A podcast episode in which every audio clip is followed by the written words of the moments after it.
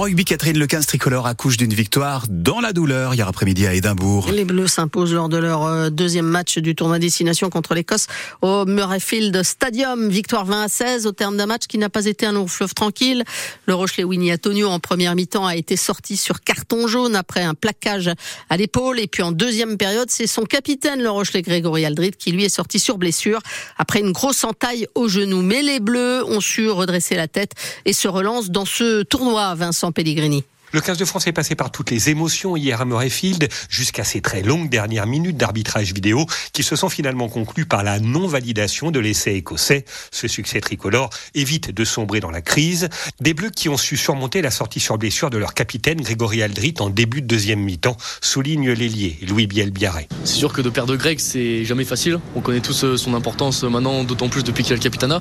Mais non, je pense que c'est l'apport euh, des finisseurs. Le banc euh, très puissant qu'on avait les a vraiment mis à mal euh, quand ils sont rentrés. Et notre force de caractère aussi de vouloir vraiment aller chercher ce match. Je pense que tout ça mis bout à bout, ça, ça fait qu'on qu réussit euh, à gagner euh, aujourd'hui. Sans rendre hier une très belle copie, le 15 de France a montré sa capacité de réaction après la déroute subie face aux Irlandais. C'est ce que retient le troisième ligne, Charles Olivon. Après une semaine qui était pas très fun, on va dire, hein, on s'est posé des questions, on s'est remis en question. Même si tout n'est pas parfait, on a des secteurs où on pêche encore. Et eh bien on s'est accroché ensemble, on a été le chercher ensemble, donc fier de ça. Les Bleus vont désormais disposer d'une petite semaine de repos avant d'entamer leur préparation pour leur troisième match dans ce tournoi. Ce sera dans 15 jours à Lille face à l'Italie. Le manager des Bleus, Fabien Galtier, qui retrouve lui aussi le sourire. Mission accomplie pour euh, ces joueurs qui ont bien combattu, dit-il. C'est d'abord une victoire en Écosse avec un scénario euh, fantastique et une semaine euh, une semaine passée avec euh, ensemble avec les joueurs euh, qui nous ramènent ou qui nous rappellent les valeurs de ce jeu.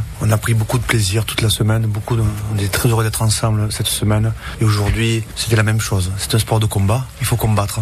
C'est un sport où il faut accepter l'adversité collectivement, avec courage et solidarité. C'est ce qu'on a fait cette semaine et ce qu'on a fait pendant le match.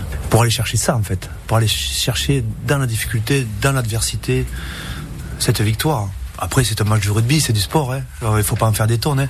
C'est simplement un match de rugby. Je vous ai dit, l'équipe de France va regagner. Je ne sais pas quand, mais elle va regagner. Elle a regagné.